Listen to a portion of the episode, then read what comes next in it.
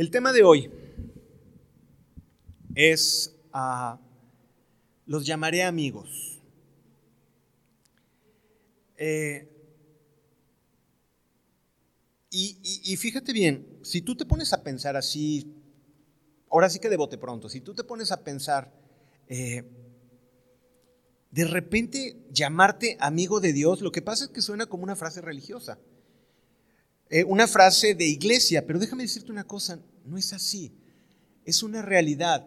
Por encima de las iglesias, las organizaciones, el ser llamado amigo de Dios, amiga de Dios, es algo que ni siquiera nuestra mente puede asimilar.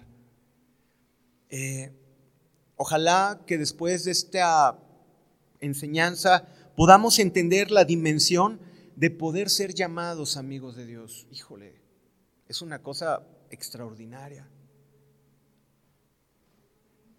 Esta enseñanza eh, es posible que fuera dada en el aposento alto, en aquel lugar que habían reservado para, para, celebrar la, la, Pascua, en los últimos momentos con los discípulos. Y es muy importante saber esto, muchachos, ¿por qué? Los discípulos habían pasado mucho tiempo con el Señor, años con el Señor, eh, sirviéndole, pero también sirviendo a la gente y organizaban a la gente, la acomodaban y, servían al maestro, lo llevaban, lo traían, le traían de comer, le traían de comer a la gente. Y habían pasado muchos tiempos donde Jesús enseñaba y enseñaba a las multitudes. Pero en esta ocasión, en esta ocasión es una enseñanza para los discípulos. ¿Cuántos discípulos de Jesús hay aquí? Ok, entonces esta palabra es para ti. ¿sí? No es una palabra para multitudes. Son para aquellos que ya tienen una comunión con Dios, son para aquellos que ya tienen un tiempo con Dios. Y Jesucristo con ese amor habla a los discípulos en el aposento alto, eh, estando solamente con ellos, y, les habla, y les da encomiendas, y les da ánimo, y les da unas palabras que de verdad son palabras que llenan el corazón de los discípulos. Jesús de algún modo estaba dando una encomienda. Por eso la importancia de estas palabras. Esta no es una enseñanza y lo dijimos para multitudes. Es específica para los discípulos y empieza diciendo en Juan 15, y empecemos con los versos 1 al 3. Juan capítulo 15, versos 1 al 3 dice, yo soy la vid verdadera, hablando Jesús a sus discípulos. Ya imaginando la escena, Jesús le está diciendo a sus discípulos, yo soy la vid verdadera y mi Padre es el labrador. Todo pámpano que en mí no lleva fruto, lo quitará y todo aquel que lleva fruto, lo limpiará para que lleve más fruto. Ya vosotros estáis limpios por la palabra que os he hablado. Vamos a ver estos eh, tres versículos. Jesús nos dice que es la vid verdadera. La vid verdadera, si tú conoces, eh, si te ha tocado conocer eh, viñedos, sabes que están compuestos, son, hileras largas y, todas vienen un tronco y luego salen los brazos y de los brazos empiezan a salir los sarmientos. Y, los pámpanos son aquellos brotes que van saliendo de, las ramas, son esos pequeños brotes. Algunos comentaristas eh, de la palabra se dan cuenta que dice, yo soy la vid verdadera. Realmente por quien pasa la vida es Jesús. No es la iglesia, no son las multitudes, eh, no son muchas cosas que nosotros pensamos que ahí está la vida. No, si en una iglesia no se predica Jesús, no hay vida. Bueno, una iglesia cristiana, ¿verdad? Si una iglesia que, que se dice ser cristiana no predica Jesús, no tiene vida, no pasa ese alimento por, por la vid y llega a las ramas. La vid verdadera es aquella que lleva la vida. Y Jesús es el conducto por el cual pasa la vida. No hay otro camino.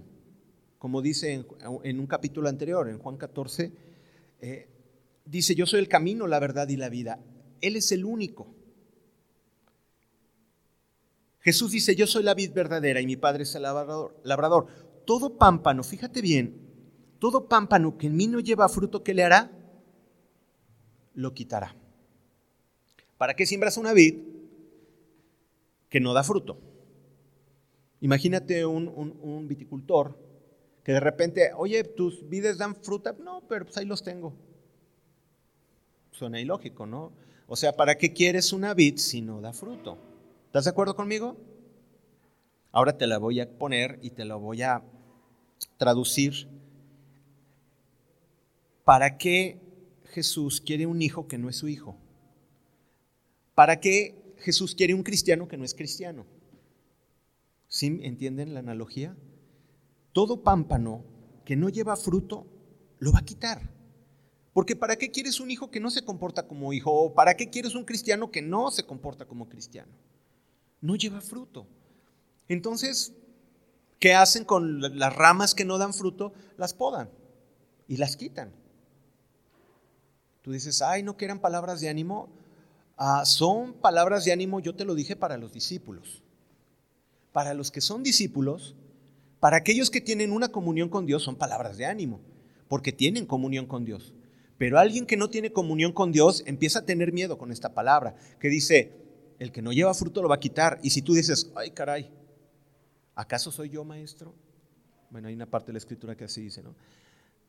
Cuando, cuando, cuando están en, en la cena del Señor, si tú escuchas esta palabra y dices, ay, ¿estarás hablando de mí? Pues qué bueno, ¿por qué? Porque eso te va a hacer reflexionar de que quizás necesitas tener más comunión con Dios. Pero son palabras hermosas para aquellos que son discípulos de Dios y saben que no serán desechados porque llevan fruto. Y de esto se trata. Ahora dice, pero si lleva fruto, ¿qué va a hacer? Lo va a limpiar. Porque tú dices, ay, no, pues ya, ya medio sonrío, ¿no? Antes era una persona así biliosa, con cara de enojón. Y ahora ya por lo menos este lado se me levanta un poquito, ¿no? ya, ya con eso te conformas, ¿no? No, pues es padre, qué bueno que ya se levante el lado derecho, pero pues quizás hace falta el, izquierdo y que, que, eso llegue al corazón, ¿no?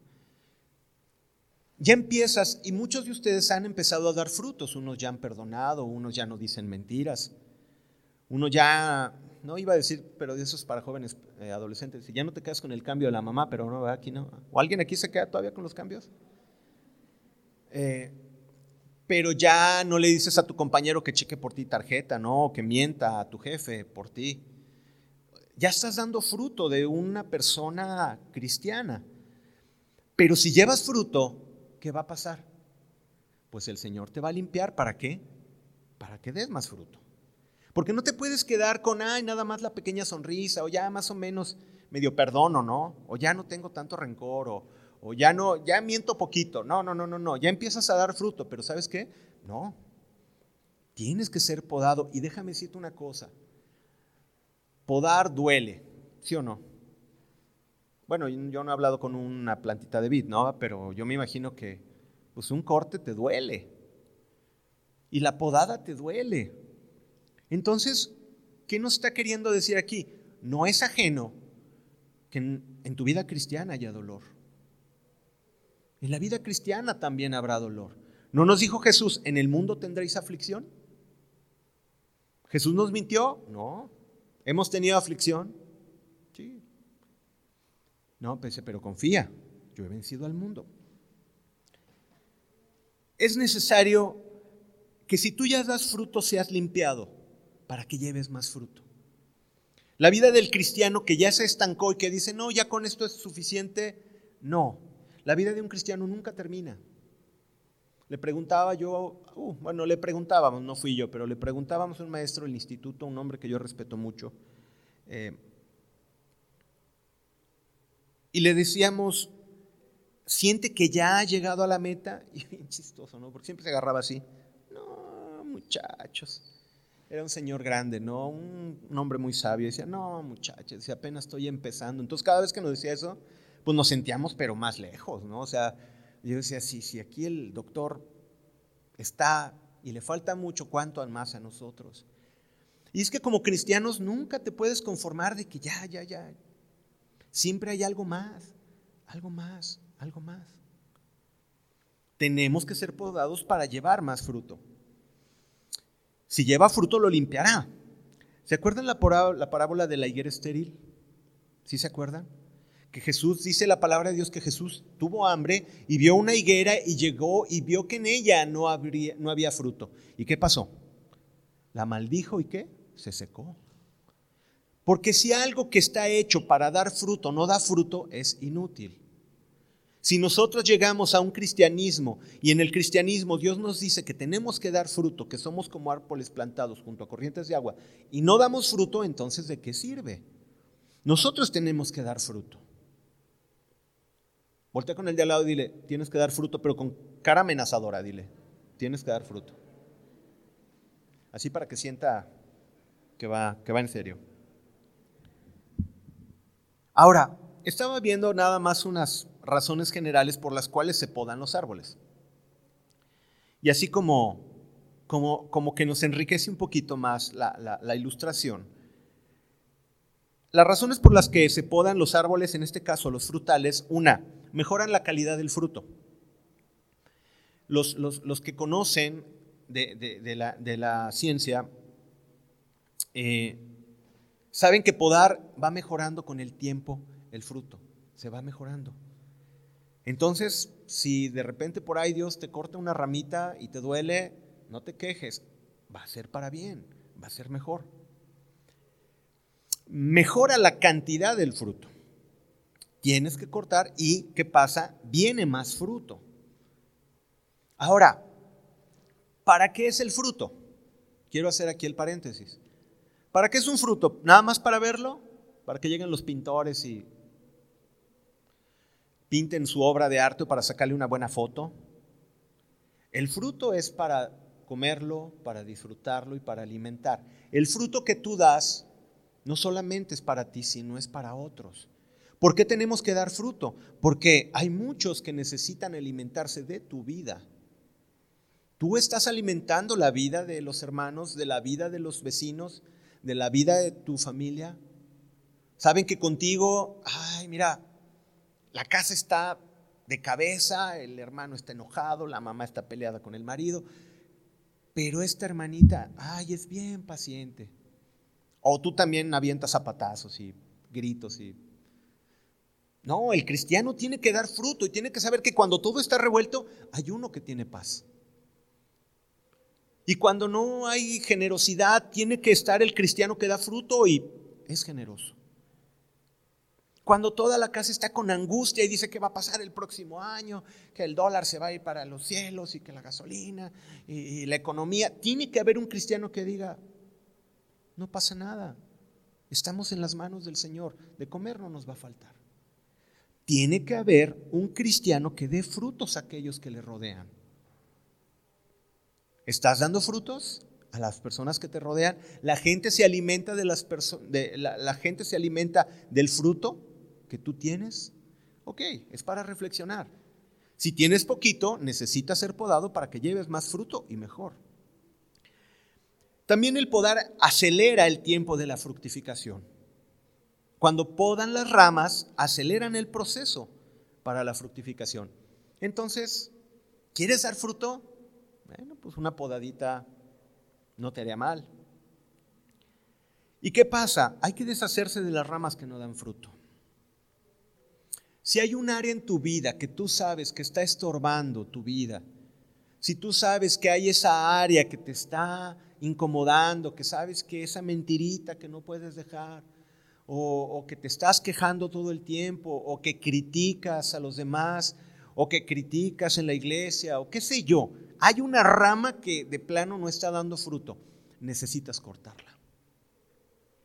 Necesitas cortarla. ¿Ya pensaste en tu ramita que no está dando fruto? A ver, déjame ver sus caras. Hay unos que así, son como varias. Son como unas diez.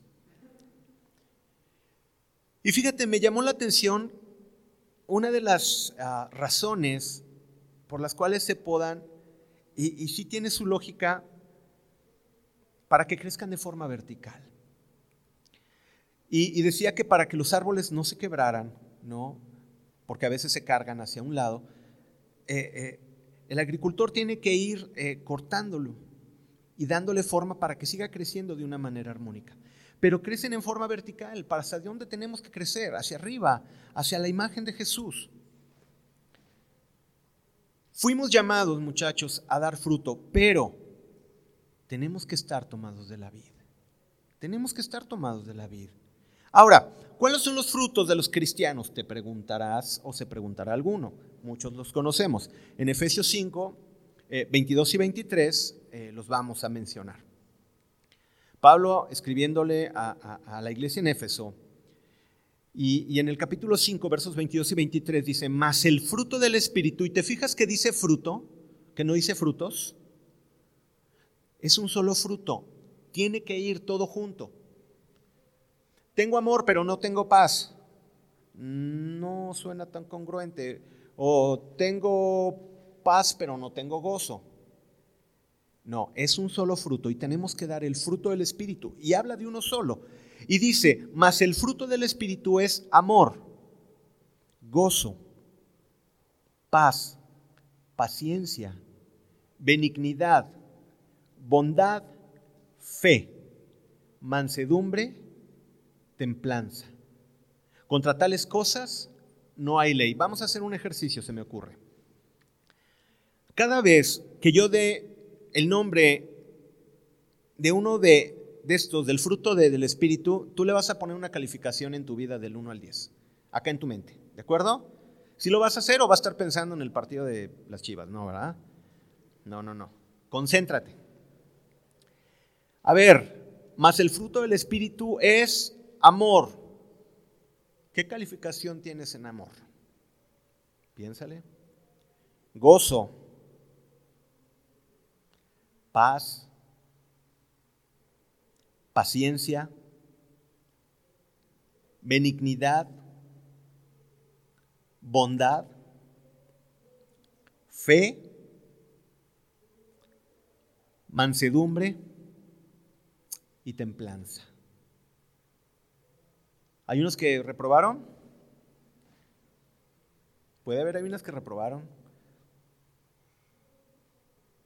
Yo estaba haciendo las cuentas y, ay Señor, me voy a ir extraordinario. No, se crean.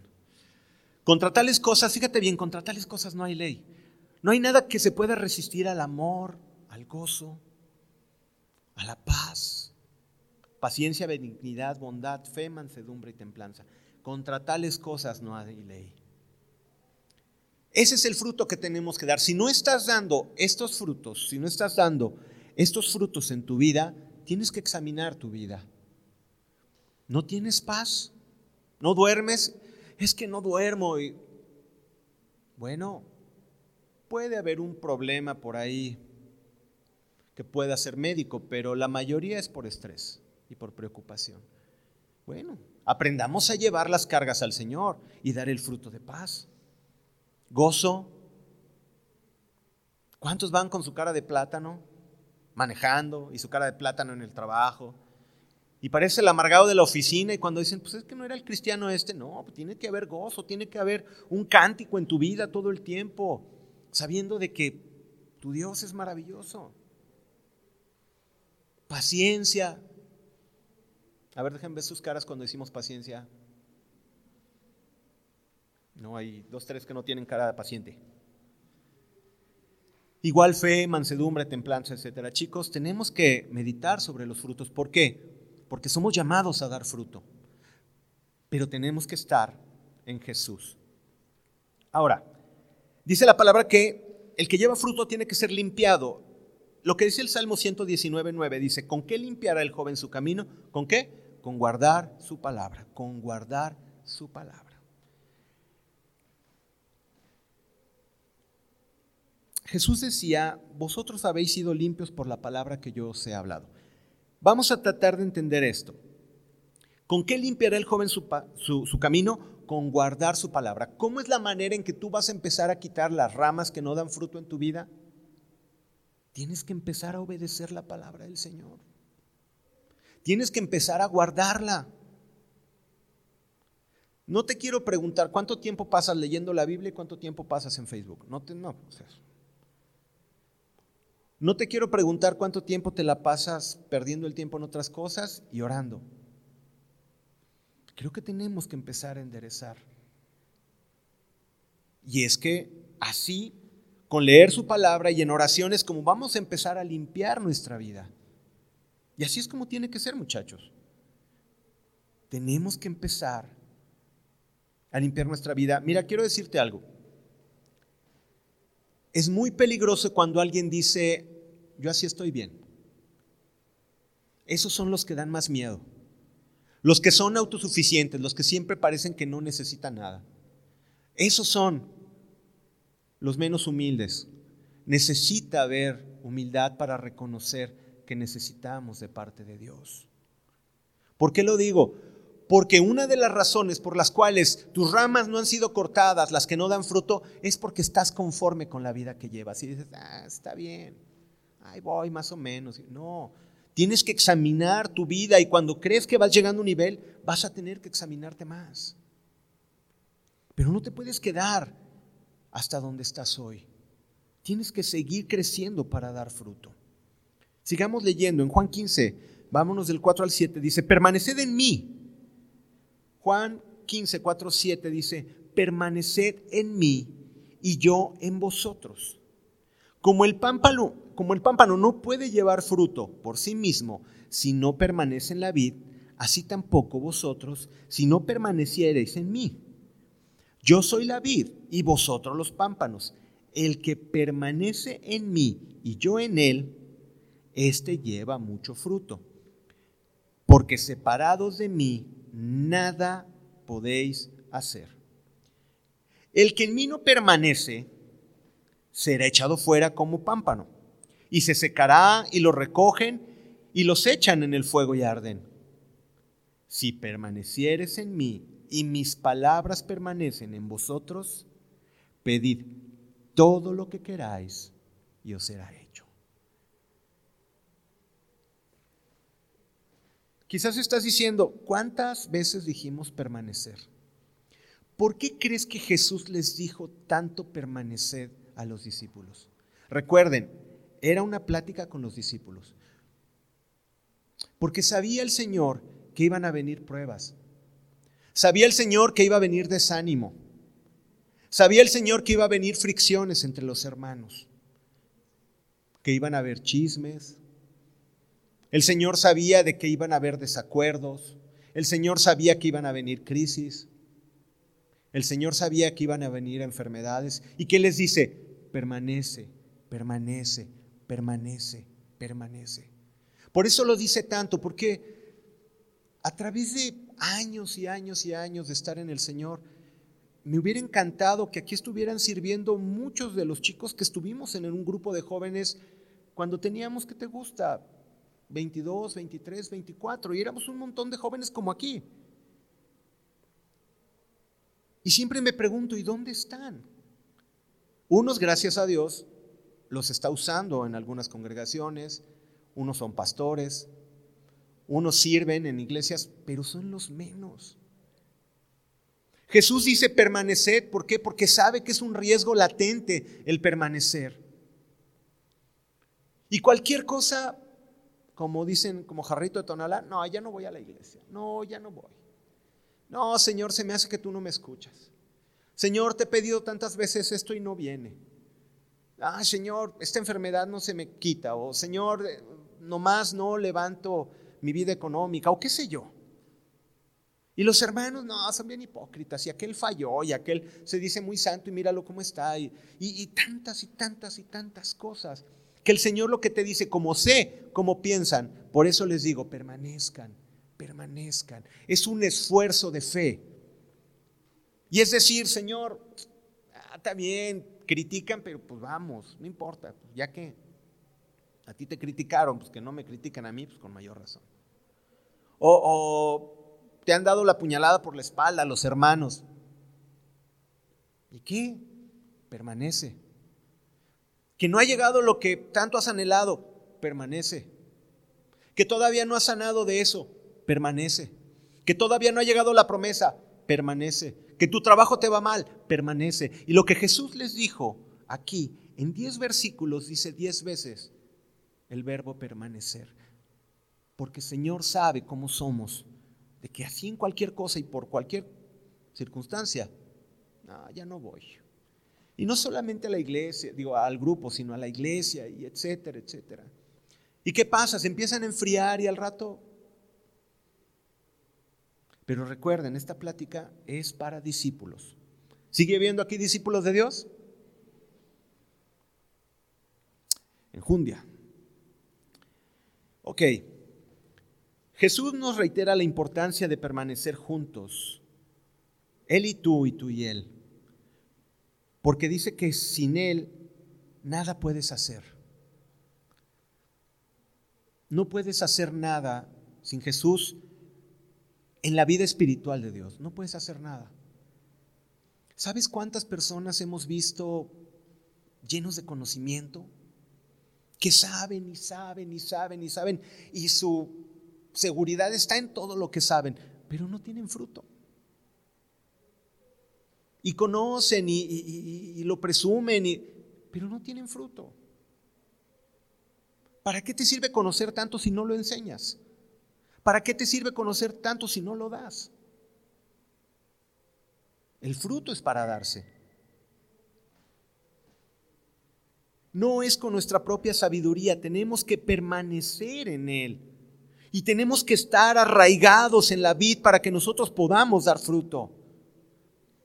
Pero dice que si uno no lleva fruto, ¿qué pasa? Es quitado y es echado al fuego. Por eso la importancia de esta palabra, porque necesitas empezar a dar fruto ya. Ya. ¿Cuántos años de cristiano? Y unos diciendo, sí, Señor, mañana empiezo Génesis 1.1. Mañana, Señor, empiezo. Mañana sí. Es más, voy a empezar Génesis 1.1 y Génesis 2. También me voy a aventar. No, no, no, si ya tienes tiempo en el Señor, memoriza la palabra, escríbela, subraya tu Biblia. No subrayes tu tablet, ni tu teléfono, pero subraya tu Biblia, ten una en papel y subraya, pon anotaciones.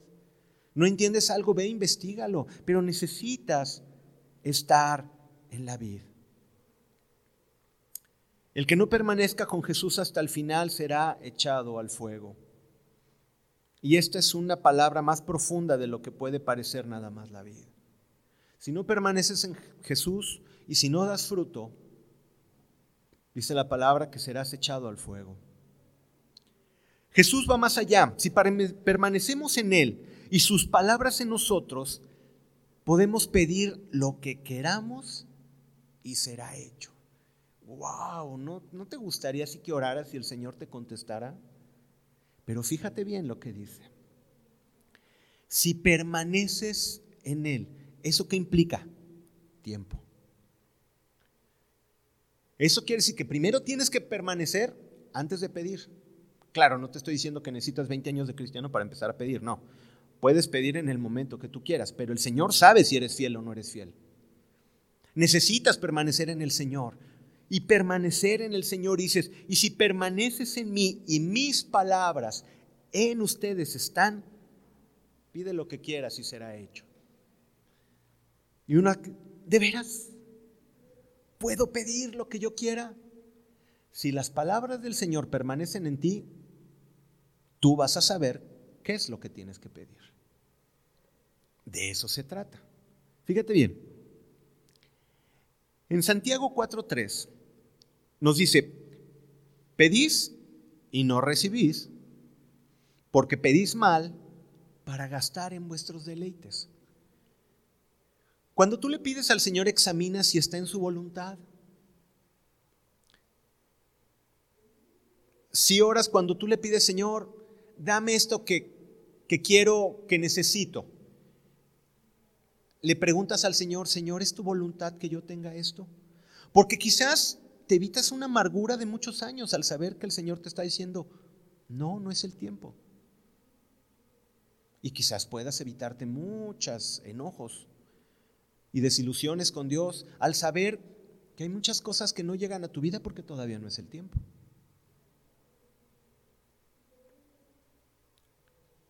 Ok, vamos a pensar en que, a ver, díganme algo que generalmente pedimos. No quiero reiterar en lo mismo, pero ¿Qué es lo que piden los jóvenes adultos?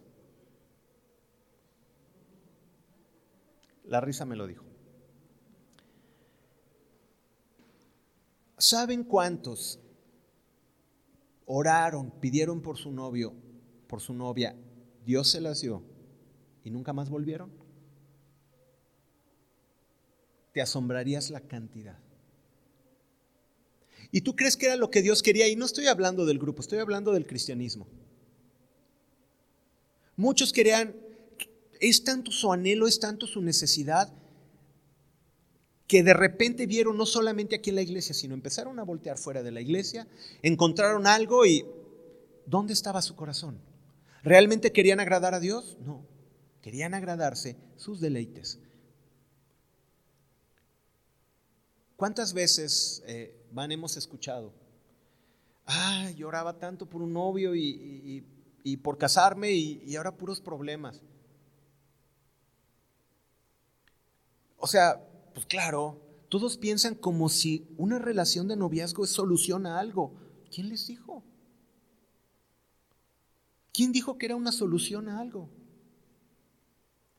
A veces son más problemas. Yo recuerdo, voy a decir un, ejemplo muy sencillo, ¿no? Pero yo recuerdo que antes me hablaban por teléfono los amigotes, no, buenos amigos aquí, cristianos, y me decían, ¿qué onda, Roy? Vámonos al estadio. Órale, vámonos. Y me acuerdo que, no, a la hora que fuera, no me acuerdo quién le platiqué, creo que el, viernes pasado, de un amigo que me hablaba, estaba bien loco, me hablaba a las 2 de la mañana y me decía, Roy, ¿qué estás haciendo? O sea, ¿cómo que qué estoy haciendo? ¿No? Y pues dormido, ¿no? Es que tengo antojo de tacos, vamos. ¿Me despertaste para ir a comer tacos? Sí, ya estoy aquí abajo. Ah. Y ahí vamos a las 2 de la mañana a comer tacos, ¿no? Y de repente que vamos aquí, que vamos allá, y vamos a ver coches y vamos a ver cosas así. Pero ya tienes novia. Y, oye, ¿qué onda, Roy? Vamos al fútbol. No, es que sabes que ya quedé de acompañar a, a Vane, ¿no? Acá. Y no me pesaba, ¿no? Me gusta ir a acompañar a Vane. Pero pues también me gusta ir con mis cuates, ¿no? Y ya no. Y ya empieza a cambiar la vida. Y de repente, si cometes un error o un malentendido, ya empiezan los problemas. Y luego piensas que va a ser como tu familia y que como tú actúas, pues ella lo va a entender. Y no, es de una familia diferente y como tú actúas diferente, ¿qué pasa? Hay conflictos. Y de repente dicen ya los meses, ay, esto era tener novio, de haber sabido. No, lo que pasa es que es normal. Es una adaptación, son tiempos. Yo siempre se los he dicho, tú tienes que estar feliz en tu soltería y cuando llegues al noviazgo sigues igual de feliz con un poquito más otros tipos de felicidades, pero otros tipos más de problemas. Y cuando te casas sigue siendo la misma persona feliz, solo que en otra etapa. Pero tú ya tienes que venir feliz. Aquel que pone su confianza y su esperanza en que cuando tenga novio o novia va a ser feliz. No quiero decir que no lo sea. Pasas tiempos muy padres, pero es una relación normal y en las relaciones hay conflictos. Entonces, ¿No nos los dice el Señor? Todo lo hizo el Señor hermoso en su tiempo. Dice la palabra de Dios, no despiertes el amor hasta que Él quiera.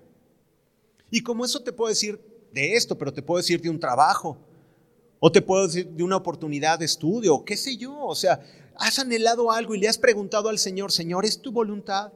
¿Es tu tiempo? ¿O voy a tener aquí el muchacho que me va a alejar de ti? pasa y pasa más común de lo que te imaginas. Los ves que van creciendo bien y de repente, ¿por qué no viene? Ah, es que ya tiene novia. ¿Y dónde anda? No, pues ya ni vienen a la iglesia, es que tan ya empieza el cansancio del trabajo. Ahora sí, empieza el cansancio del trabajo, antes no pasaba, ¿no? Pero ya cuando tienen novio, ahora resulta que ahora ya están cansados por el trabajo y que tantas cosas, tú, ok. Son las cosas así. ¿Por qué no recibimos? Porque pedimos mal. Tenemos que aprender a pedir conforme a su voluntad. Porque tienes que entender que Él es tu Padre y tu Padre quiere lo mejor para ti. Y Él te va a dar las cosas que tú necesitas en su tiempo.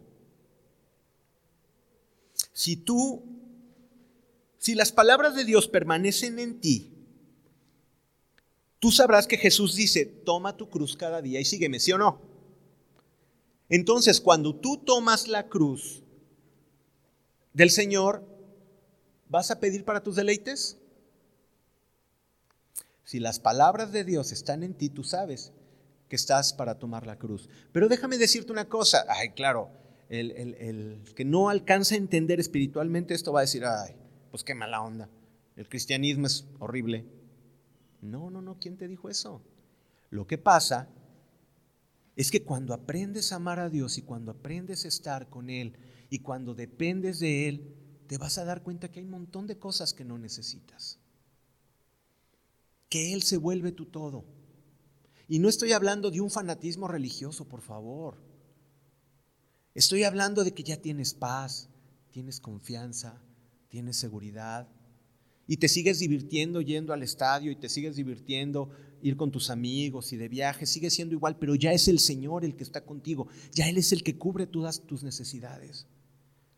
Y lo dice el salmista en el Salmo 37.4, lo hemos dicho muchas veces. Deleítate a sí mismo en el Señor y Él te concederá las peticiones de tu corazón. Y sabes una cosa, Dios te puede dar, y yo he visto a gente que Dios le ha bendecido, pero a manos llenas. Pero sabes una cosa, ni su mente ni su corazón están en las bendiciones que Dios les da, están en Él.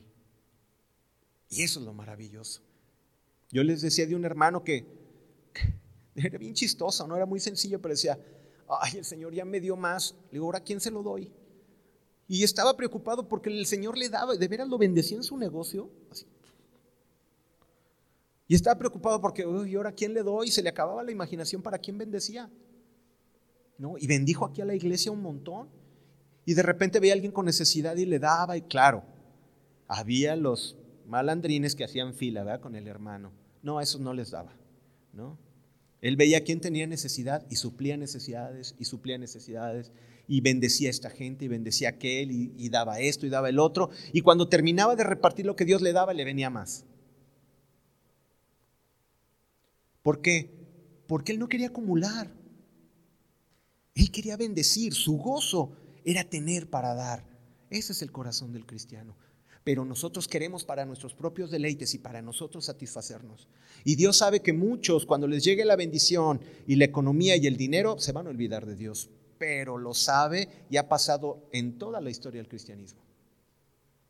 El Señor sabe que en muchos nada más les da el novio o la novia, adiós, se van.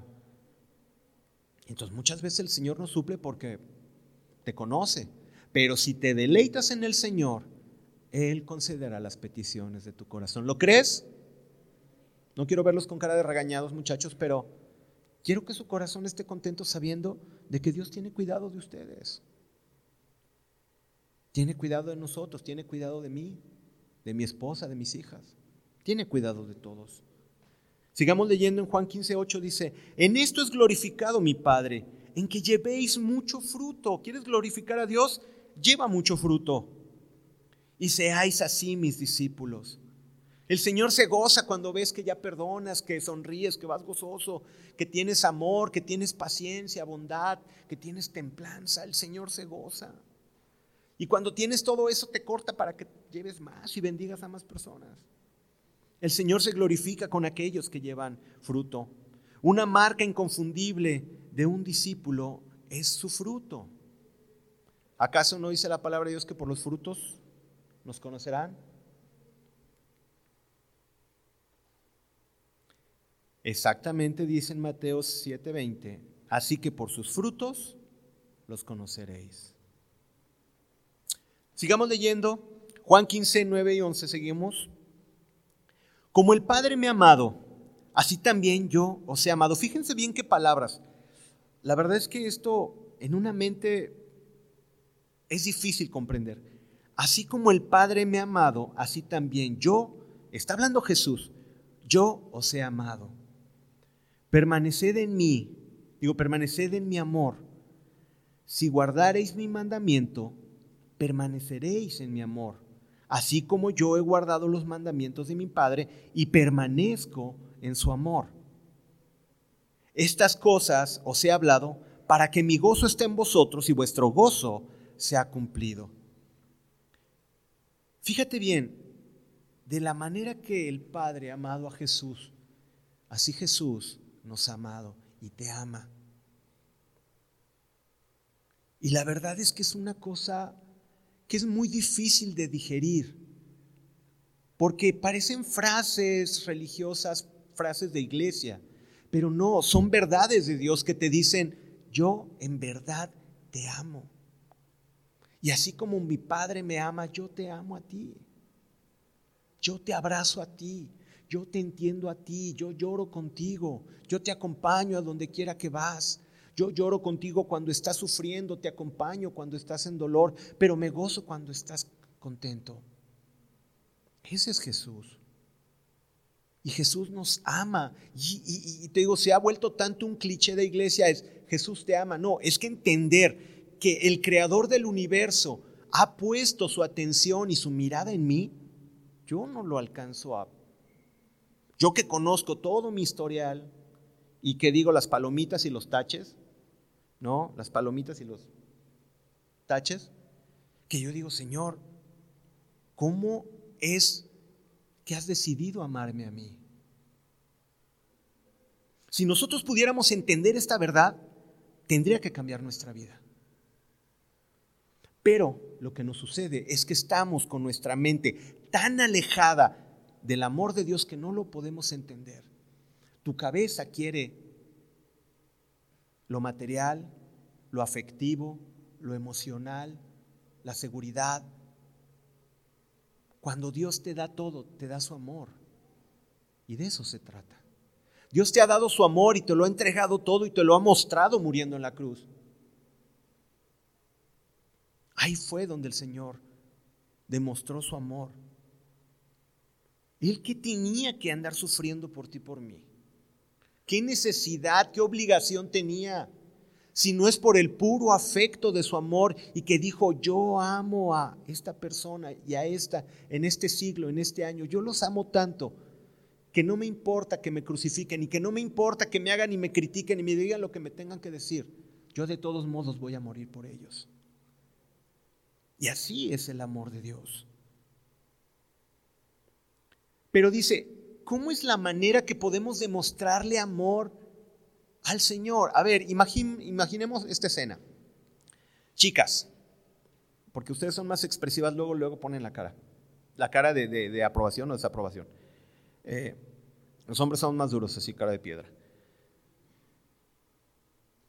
Imagínate que tienes tu marido y que te dice que te quiere, que te ama, que eres lo más eh, maravilloso que le ha pasado en la vida, que daría su vida por ti.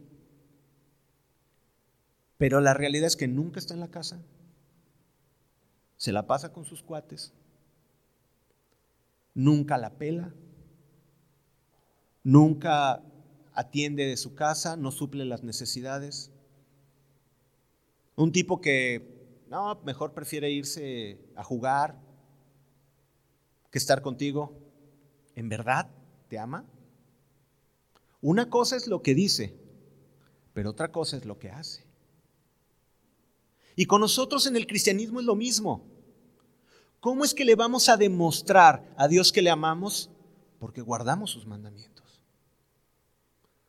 Porque venir aquí y levantar las manos es padre y la verdad es que Dios nos bendice cosas maravillosas pasan en los tiempos de alabanza y adoración, o por lo menos en mi corazón pasan. Pero si yo vengo con el Señor y de repente salgo de aquí y soy hipócrita y maltrato a mi esposa y maltrato a mis hijas, y no, el dinero mejor prefiero gastármelo en lo que yo quiero y no suplir las necesidades de la casa. Ah, pero si llego con mi esposa y le digo, pero te amo, mi amor, tú sabes que te amo. ¿Qué me va a decir ella?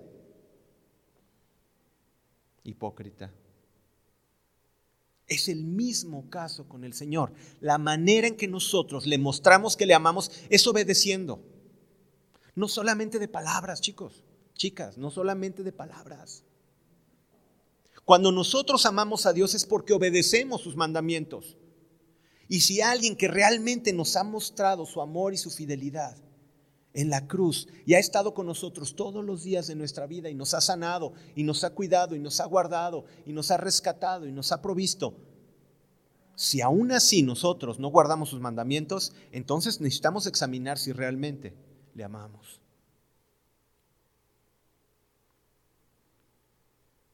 Así como yo he guardado los mandamientos de mi Padre y permanezco en su amor, dice Jesús, de la misma manera como Jesús vino a obedecer al Padre, de la misma manera tenemos que hacerlo nosotros.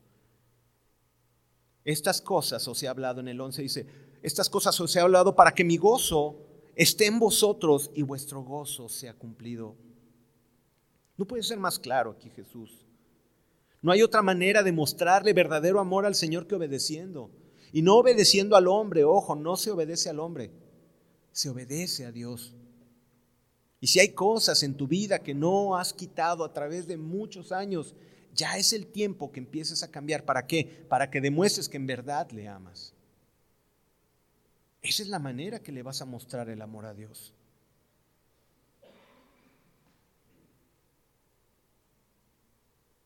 Pero fíjate bien, sigamos leyendo Vámonos a Juan 15, 12, 14 y nos vamos sobre el fin. Dice, este es mi mandamiento.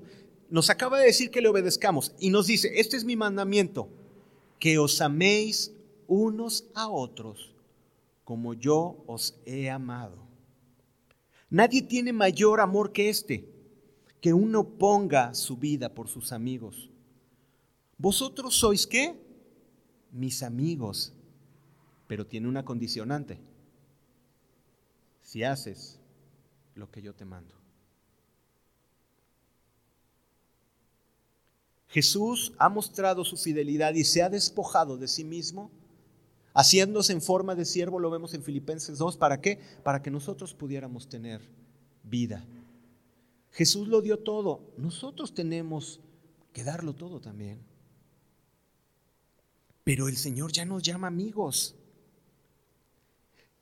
La doctrina de Jesús es totalmente contraria a la de este mundo. Este mundo está volviéndose en un egoísmo exacerbado, en un egoísmo muy tremendo. Son tiempos de mucha confusión. Ahora resulta que si no vas con la corriente y empiezas a tener ciertas o tales actitudes, no eres, eh, eh, eh, no eres bueno. Pero si las tienes, eres bueno. Y ya empiezan a estar confundidos los jóvenes y, las personas, empiezan a estar confundidos porque si yo no soy tolerante, entonces soy malo. Y si yo no soy incluyente, soy malo. Y entonces ya te empiezan a etiquetar y te empiezan a poner muchas cosas. Pero ya lo leíamos en Mateo 24, el mundo se aborrecerá, pues claro. La doctrina de Jesús es totalmente lo contrario, es vivir para dar y vivir para los demás. Jesús dijo, este mandamiento les doy, que se amen unos a otros. Y para mí es muy importante esto, porque podemos tener eh, grupos e iglesias eh, talentosísimas y, y profesionales y con cantidad de dones. Pero ¿qué dice la palabra de Dios en 1 Corintios 13? Si no hay amor, ¿qué? Si tú no amas al que tienes al lado, entonces hay algo que Jesús no ha terminado de hacer en tu vida. Si no amas al que tienes al lado. Ahora dices, ¿eso qué quiere decir? ¿Que lo tengo que tolerar tal y como es? No, lo tienes que amar y le tienes que enseñar. La disciplina, ¿sabías que es parte del amor? Porque dice Dios que al que ama disciplina y azota al que recibe por hijo. Entonces también parte del amor es la corrección. Y aquí se les ha dado la corrección a algunos. Esa es parte del amor, pero si tienes problemas para amar a los demás, ok, no quiere decir que es un switch, que de repente lo prendes y ya todo el mundo amamos. No es así. Es algo que tenemos que ir practicando. Pero ¿eres capaz de amar al que tienes a un lado, al que tienes enfrente? O ya estás pensando, ay, no, es el hermano que me cae bien gordo. No. Señor, pues quizás no es como yo pienso, pero si tú lo amas, pues yo también lo amo, porque vale la sangre de Cristo. Lo saludas, En algunos los abrazas, ¿no? Ese es el sello de Jesucristo, el amor que nos tengamos unos a otros. Ese es el mandamiento que Dios nos da, el amor que nos tengamos unos con otros. Y si tú volteas con los que tienes al lado, simplemente dale un ojazo ahí a los que, o sea, voltea. Y yo sé que en lo que volteas empiezas a ver uno y otro y otro y otro y otro. Y pregúntate, ¿lo amo a él? ¿La amo a ella? Tiene que estar en nosotros, que es un dar, aún de lo que nosotros sintamos, aún de lo que nosotros pensemos, aún si tenemos ganas o no. No consiste en eso, muchachos. El amor simplemente lo das. Y el sello de este grupo siempre hemos querido que sea el amor. Siempre, siempre hemos querido que sea el amor. Ahora, que si de repente me dicen, sí, Roy, pero disciplinaste a aquel, sí, y lo hicimos por amor. ¿Que hablaste con aquel? Sí, ¿por qué? Porque lo hicimos por amor. Y eso siempre lo haremos. Por el bien del grupo, por el bien de la grey que se nos ha sido encomendada. Es parte del amor. Pero aquí lo primero que tenemos que hacer es amarnos. La primera indicación de todos los que sirven aquí, que se acaban de sumar, dos chicos más, ¿no? Lo primero que tienen que hacer es amar a los muchachos. Si a ti, yo les digo a los chicos, si a ti como servidor no te importan ellos, entonces creo que no estás entendiendo lo que es el servicio a Dios. Venimos a amar a Dios y venimos a amar a las personas. Ahora, todos ya, somos servidores, tenemos el switch y ya todos bien amables. No, entiéndanos, también no es fácil, ¿no? Como cualquier persona, a algunos les cuesta más trabajo, para los otros es más sencillo, pero todos deben de tener la actitud de amarse como tú debes de tener la actitud de amar a los demás. Ese tiene que ser el sello de este grupo. Que nos amemos unos a otros, no se juzguen. No levantes el dedo para señalar. Si hay alguien que ves que está haciendo algo mal, ora por él. Ora por él. Si estás viendo que hay alguien que está haciendo algo incorrecto en el grupo y empieza a afectar la vida de otros, ven y dime. ¿Y qué pasa? ¿Venganza? No, restauración. Restauración. De eso se trata. Un mandato les doy que se amen unos a otros. Nadie tiene mayor amor que uno ponga la vida por sus amigos. Y Jesús ahora nos llama amigos. Y en Juan 15, 15 nos los declara el Señor Jesucristo y nos dice, ya nos llamaré siervos, porque el siervo no sabe lo que hace su Señor. Pero os he llamado amigos, porque todas las cosas que oí de mi Padre os las he dado a conocer. Y les quiero, quiero poner esta ilustración muy rápida en nuestras mentes. Si tú tuvieras, si fueras un hacendado de aquellas épocas, con muchos... Eh, trabajadores en tu hacienda, las cosas familiares no las tratas con los trabajadores de la hacienda, ¿sí o no? Las cosas familiares las tratas como? Entre familia, ¿sí o no? Las cosas íntimas de la familia, ¿cómo se tratan? Con la familia, no con los trabajadores. Pero si te pones a ver, fíjate bien lo que nos está diciendo Jesús aquí. Y es maravilloso. Dice, ya no los llamaré siervos, porque el siervo no sabe lo que hace su Señor. Pero ahora he, los he llamado amigos, porque todas las cosas que oí de mi Padre os las he dado a conocer. Lo que el Señor nos está diciendo es que ya no eres un extraño para Él.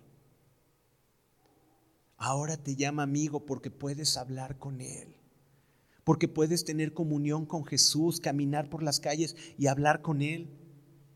Puedes orar por las personas y el Señor te escucha. Este es un milagro maravilloso. Más que si ahorita el Señor te suelta 5 millones de dólares. El que el Señor te llame amigo, ¿con qué lo pagas? Porque ahora te ha hecho cercano a la familia y ya te revela las cosas que del Padre escucha. Ahora habéis sido hecho cercano. ¿No le das gracias a Dios por esto? Ya no eres extraño. Ahora ya eres amigo porque ya ahora, ahora intervienes en las pláticas de la familia. Ahora ya eres parte de la familia. Ya no los llamaré siervos porque el siervo no sabe lo que hace el Señor, pero los llamaré amigos. Qué maravilloso es esto. Qué maravilloso es esto. Fíjate bien, el hijo, ser hijo no se escoge. ¿Alguno de ustedes escogió papás? ¿Alguno de ustedes dijo, a ver, no, no, no, no. A mí no me, ah, ¿cómo se dice? ¿Conciban? ¿No? De concebir. ¿No? A mí no, no, no, prefiero unos papás mejor en otro país. ¿No? ¿Alguien pudo escoger eso? O de perdida que viva acá en una colonia más acá, ¿no? O, que sea un intelectual. O no, yo prefiero que mis papás sean músicos. O no, que alguien escogió. Nadie escogió dónde nacer. Todos nacimos y Dios sabe por qué nos puso en el lugar donde nos puso. Dios no se equivocó. Pero para ser hijo no se escoge, pero para ser amigo. Y Jesús escogió ser tu amigo. ¿No es maravilloso? ¿No es maravilloso saber que Jesús quiere estar contigo? Quiere platicar contigo, quiere enseñarte, quiere consolarte, quiere instruirte, quiere gozarse contigo y llorar contigo. Y Jesús lo escogió. Jesús lo escogió. Por eso ahora los llamaré como amigos. ¿Cuántos son amigos de Dios aquí? Amén.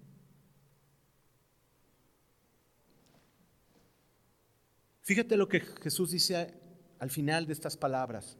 Dice, no me elegisteis vosotros a mí, sino que yo los elegí a vosotros. Gracias, Señor y yo he puesto para que vayáis y llevéis fruto, y vuestro fruto permanezca, para que todo lo que pidieres al Padre en mi nombre, Él te lo dé.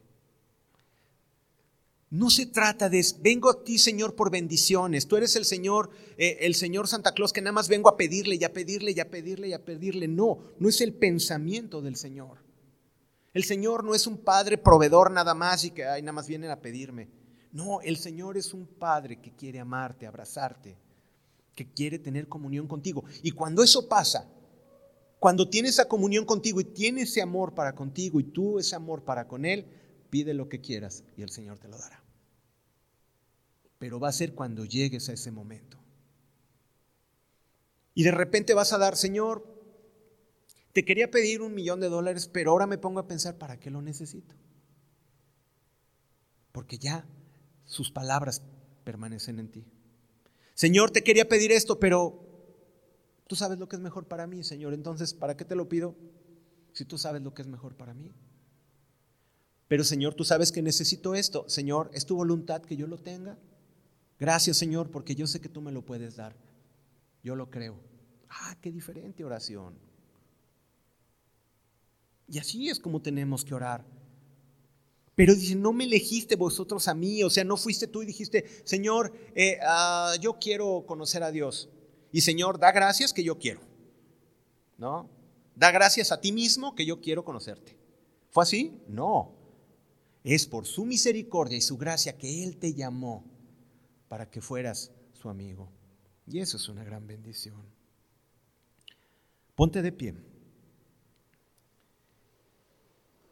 Dice la palabra, no me elegisteis vosotras a mí, sino que yo os elegí a vosotros y os he puesto para que vayáis. ¿Para qué los puso el Señor? Para que vayáis y llevéis fruto y vuestro fruto permanezca para que todo lo que pidiereis al Padre en mi nombre, Él te lo dé. ¿Cuándo va a contestar la oración el Señor? Si lo podemos leer una vez más en Juan 15, eh, verso 16 de la mitad en adelante, dice, y vuestro fruto permanezca para que todo lo que pidiereis al Padre en mi nombre, Él os lo dé. Para que el Señor pueda concedernos las peticiones de nuestro corazón, tenemos que dar fruto y permanecer en Él. ¿De acuerdo? Y termina recordando su mandamiento. Y fíjate bien qué palabras tan increíbles en Juan 15, eh, 17. Y es muy cortito el versículo, pero dice, estos mando, que os améis unos a otros. Ese es su mandamiento. ¿Cómo sabrán los demás que Cristo vive en nosotros? Porque nos amamos, porque nos perdonamos, porque aquí no nos criticamos, porque aquí no andamos metiendo cizaña, porque aquí no andamos eh, echando eh, tacos de hermano, sino porque nos bendecimos, sino porque nos amamos, sino porque nos perdonamos. ¿Qué diferencia nos hace con otras organizaciones que se aman y se cuidan? No, aquí el amor de Dios es genuino y tiene que ser genuino entre nosotros. Esa es la diferencia. ¿Están de acuerdo? Ese es el mandamiento de Dios.